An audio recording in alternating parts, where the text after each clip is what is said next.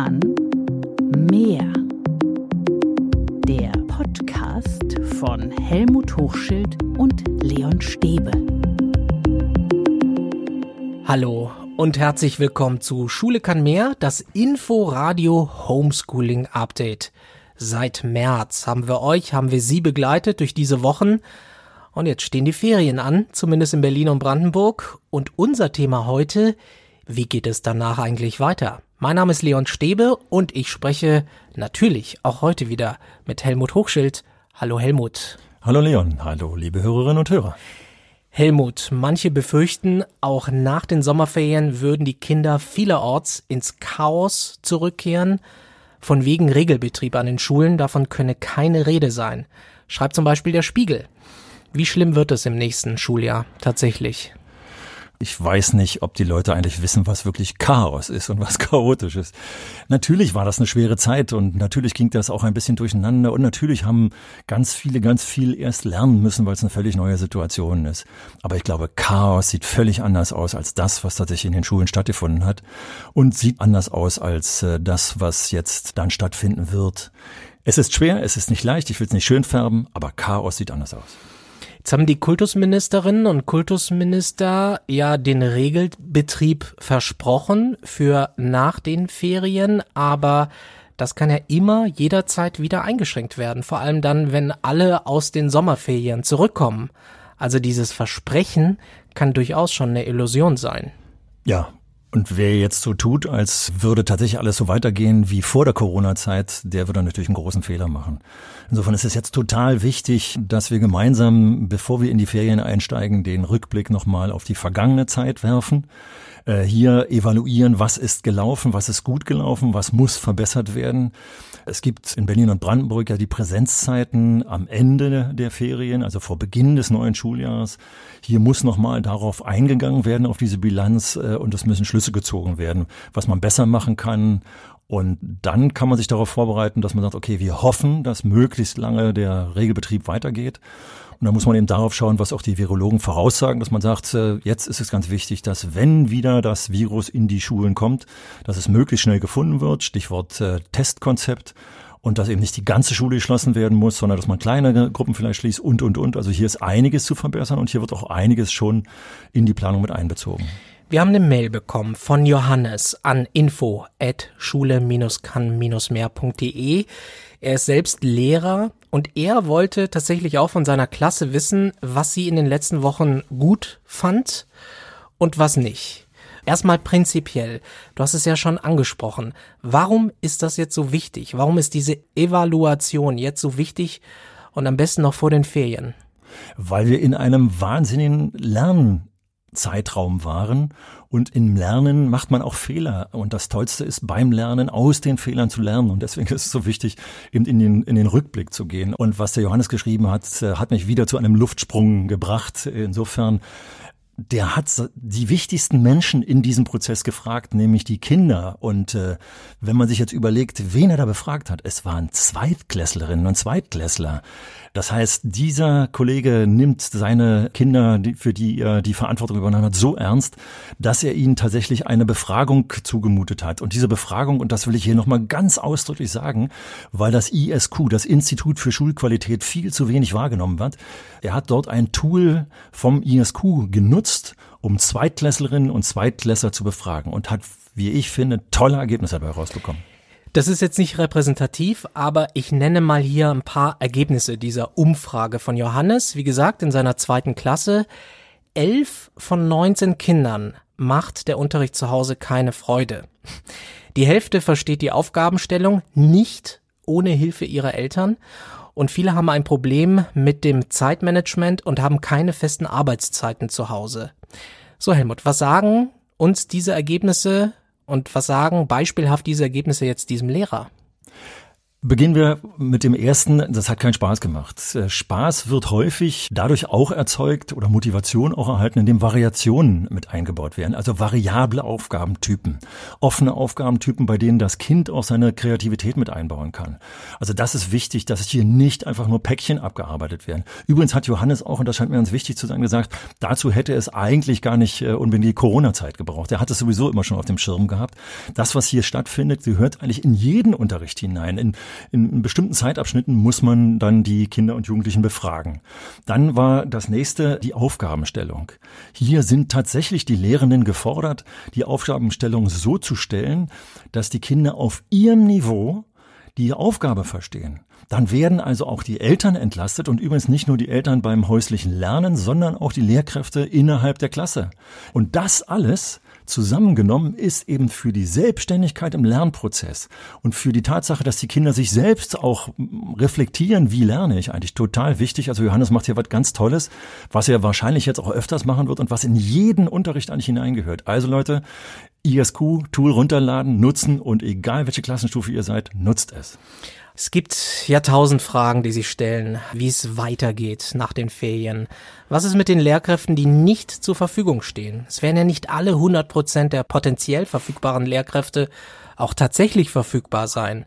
Das steht ja jetzt schon fest. Ja, die Gewerkschaft Erziehung und Wissenschaft schätzt, dass es etwa 20 Prozent der Lehrkräfte sein werden. Die Senatsverwaltung in Berlin, die Senatsbildungsverwaltung hat nochmal ganz klar gesagt, wir gucken uns das ja aber bitte jetzt schön ganz genau an, dass nicht nur wer über 60 ist zur Risikogruppe gehört, sondern hier gehört es jetzt dazu, dass Atteste kommen. So, jetzt aber, was bleibt für diese Kolleginnen und Kollegen übrig?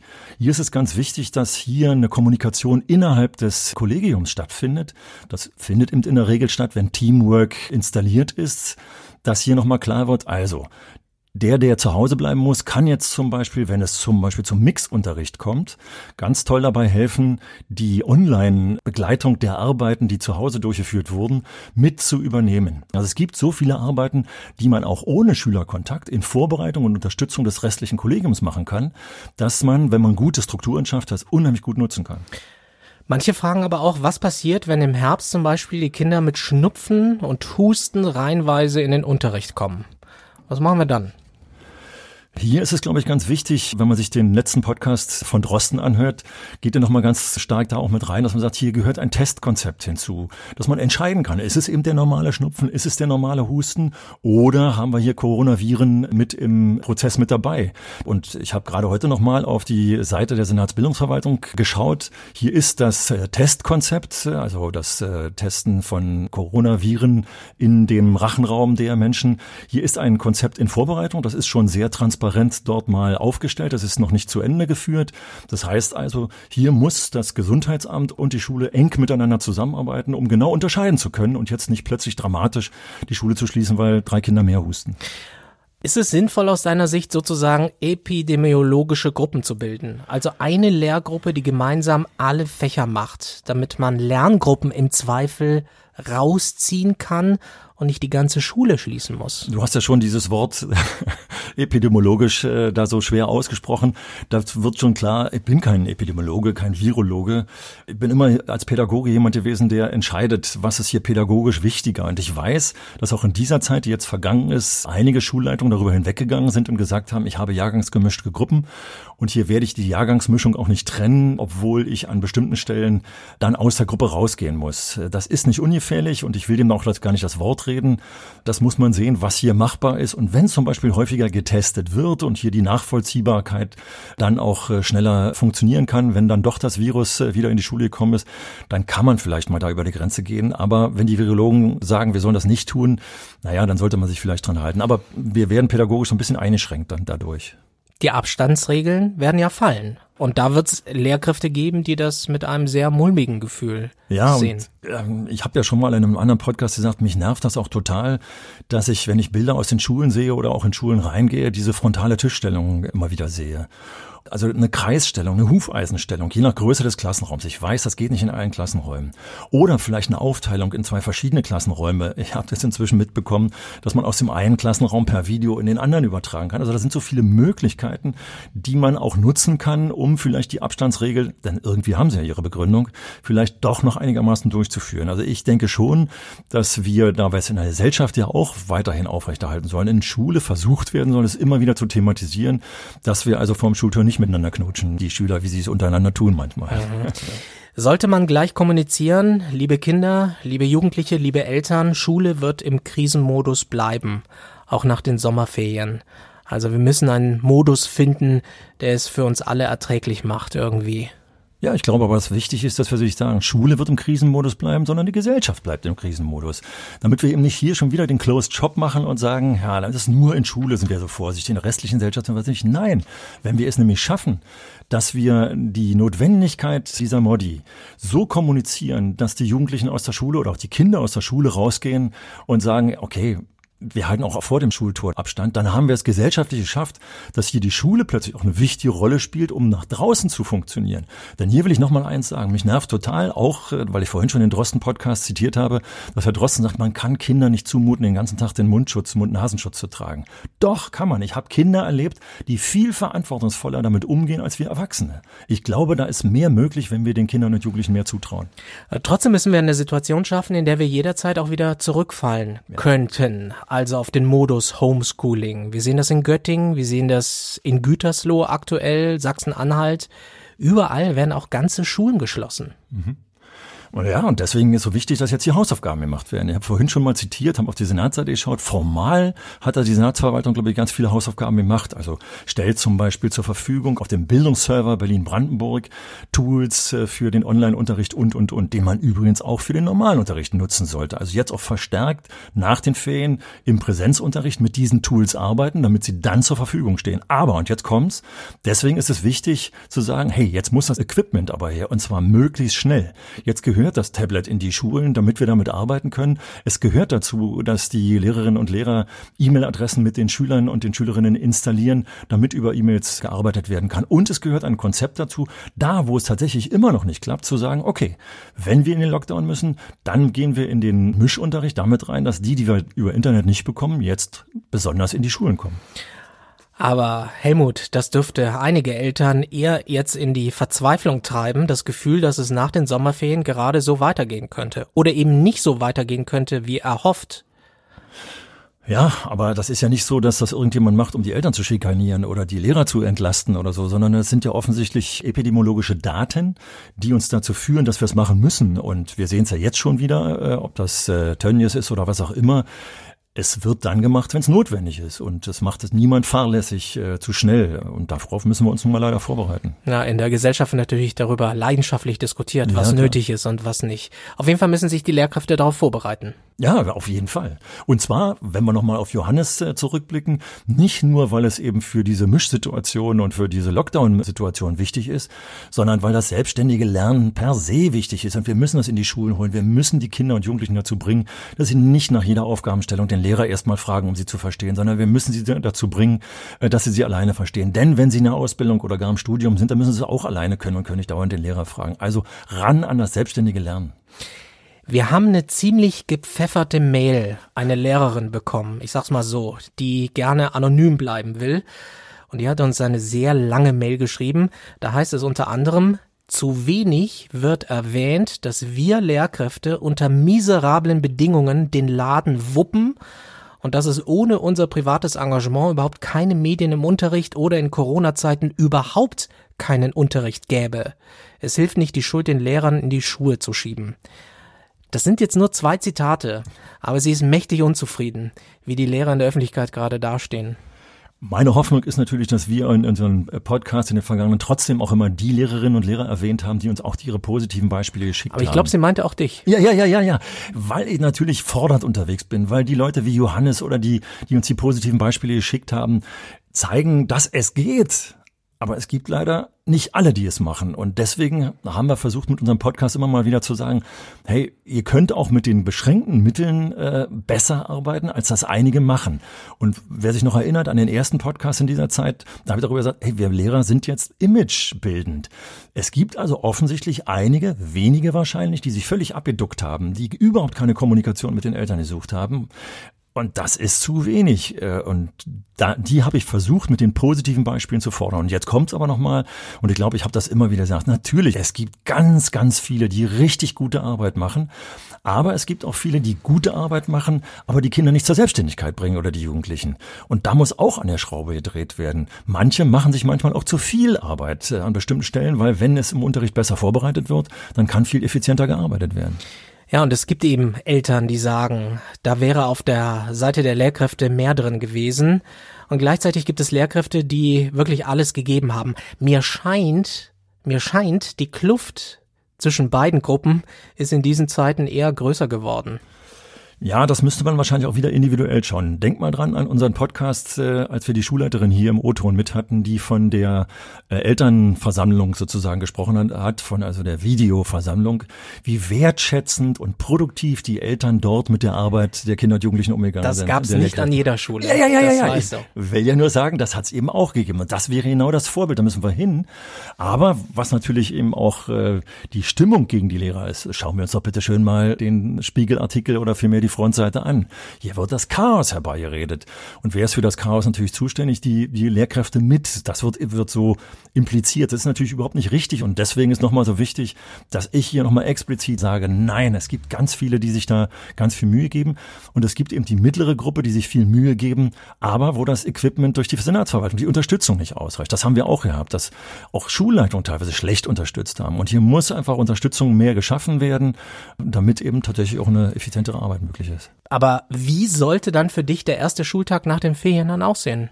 Naja, der erste Schultag sieht immer erstmal so aus, dass man sechs Wochen Freizeit, sechs Wochen Ferien erstmal ähm, sozusagen kompensieren muss. Da, der wird nicht viel anders aussehen als die ersten Schultage, wenn sie gut gemacht wurden in den vergangenen Jahren. Aber dann heißt es jetzt so schnell wie möglich praktisch diese drei Gliedrigkeit, äh, was meine ich damit? Also eventuell Durchführung der Regelschule, da müssen wir nicht viel einführen, das kennen die äh, Schülerinnen und Schüler. Aber wie gehen wir um, wenn wir wieder einen Lockdown haben und äh, wie gehen wir um, wenn wir Mischunterricht haben? Das muss eintrainiert werden. Und das, was hier unser Beispiel Johannes eben sich überlegt hat, das gehört jetzt in die ersten Wochen, in die ersten Tage hinein. Also meine Hoffnung wäre, jetzt, jetzt spinne ich mal ein bisschen, weil die Hoffnung, weißt du ja, stirbt ja zuletzt, da sind die Tablets da und dann werden die jetzt auf die Tische gepackt und dann wird damit gearbeitet. Dann werden die, die Präsenztage vor, vor Beginn des Unterrichtes dazu genutzt, dass die Lehrerinnen und Lehrer jetzt erstmal die entsprechenden Tools äh, nutzen und eine Vorbereitung machen. Also das wäre natürlich das Tollste, wenn jetzt in den ersten 14 Tagen, sage ich mal, jetzt gemeinsam gelernt wird, damit wir vorbereitet sind, wenn jetzt plötzlich eine Teilschließung wieder kommt, dass wir nicht wieder wie die Kuh vor dem neuen Tor stehen. Mann, oh Mann, oh Mann. Was für Wochen. Was für Wochen. Ja, ja. Das hat das Schulsystem noch nicht erlebt und man merkt, wie Teile des Systems wanken. Ja, und das war ja für uns beide auch Stress, tatsächlich in diesen Wochen, in denen wir jetzt hier plötzlich am Anfang sogar zweimal die Woche gefordert waren, auf Aktualitäten einzugehen, wie wir beide auch teilweise ganz schön in Stress gesessen haben und äh, ich mich versucht habe, in die Schulen hineinzubegeben und rauszukriegen, was Sache ist. Das ist schon eine schwere Zeit, das ist nicht einfach, das bedarf Flexibilität. Und gucken wir mal in unsere Gesellschaft, was hier abgeht. Das ist überall verlangt, hier kann die Schule nicht rausziehen. Helmut, es ist Zeugnistag. Welches Zeugnis gibst du dir? Ja, du weißt ja, dass das immer ganz schwer ist, äh, sozusagen das äh, Selbstbild und Fremdbild. Und da will ich tatsächlich. Du, du warst doch Lehrer, du hast so viele Zeugnisse geschrieben. Na, ja, jetzt kannst mal, du mal für unseren Podcast ein Zeugnis ausstellen. Genau, beim Selbstbild ist immer ganz klar, du weißt das, wenn ich äh, aufgestanden bin von der Aufnahme unseres Podcasts, war ich immer nicht so ganz zufrieden und hätte immer gesagt, ach, befriedigend ist das schon, was wir hier machen, das könnte besser sein, aber die Mängel halten sich in Grenzen, die wir haben, das ist also befriedigend, schönes Satz ist befriedigend. Andererseits muss ich sagen, die Mails, die wir bekommen haben, vorhin hast du eine zitiert, eigentlich von den vielen, vielen Mails, die wir bekommen haben, waren eigentlich nur zwei kritisch. Und das konnte ich äh, mit meiner Antwort, die ich dann den beiden Schreibenden geschickt habe, so ein bisschen auch kompensieren. Das klingt schon, dass wir irgendwo da in der Nähe bei gut oder sehr gut waren, was wir so an Mails bekommen haben. Wäre ja spannend, was wir jetzt aufgrund dieser Reaktion noch mal kommen an Korrekturen. Also ich gebe dir meine zwei bis drei. Zumindest war das immer meine Durchschnittsnote im Sport. Ja, ja. Aber jetzt müssen wir natürlich wieder differenzierter schauen. Wir müssen natürlich schauen, wie ist zum Beispiel die technische Ausstattung dieses Podcasts. Und Leon, da musst du einfach ganz kleine Eins bekommen, was, was du da geleistet hast. Wir haben nur Lob über die Technik bekommen und äh, da ist das ist die Eins da. Dann auf das Eingehen auf Aktualität, da haben wir uns ganz schön viel Mühe gegeben. Da haben wir schon mindestens eine glatte zwei. Also, hier könnte man natürlich noch eine Weile weitermachen. Äh, Helmut, ich sag's mal so, ich hätte dich sehr gerne als Lehrer gehabt.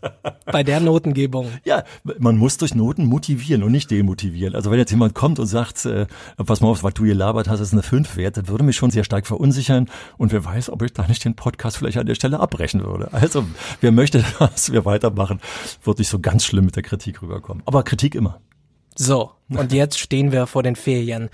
Und jetzt endet auch unsere Kooperation mit dem Inforadio vom RBB. Wir möchten uns an dieser Stelle ganz, ganz herzlich für die tolle Unterstützung beim gesamten Team von Inforadio bedanken. Es waren besondere Wochen und deshalb war das Inforadio Homeschooling Update auch für uns etwas ganz Besonderes. Alle Folgen gibt es zu hören bei inforadio.de oder in der ARD Audiothek. Und noch ein wichtiger Hinweis, diesen Podcast Schule kann mehr gibt es natürlich weiter, jeden Dienstag bei Apple, bei Spotify und über die App der Wahl. Wir bleiben auch in den Ferien per Mail erreichbar.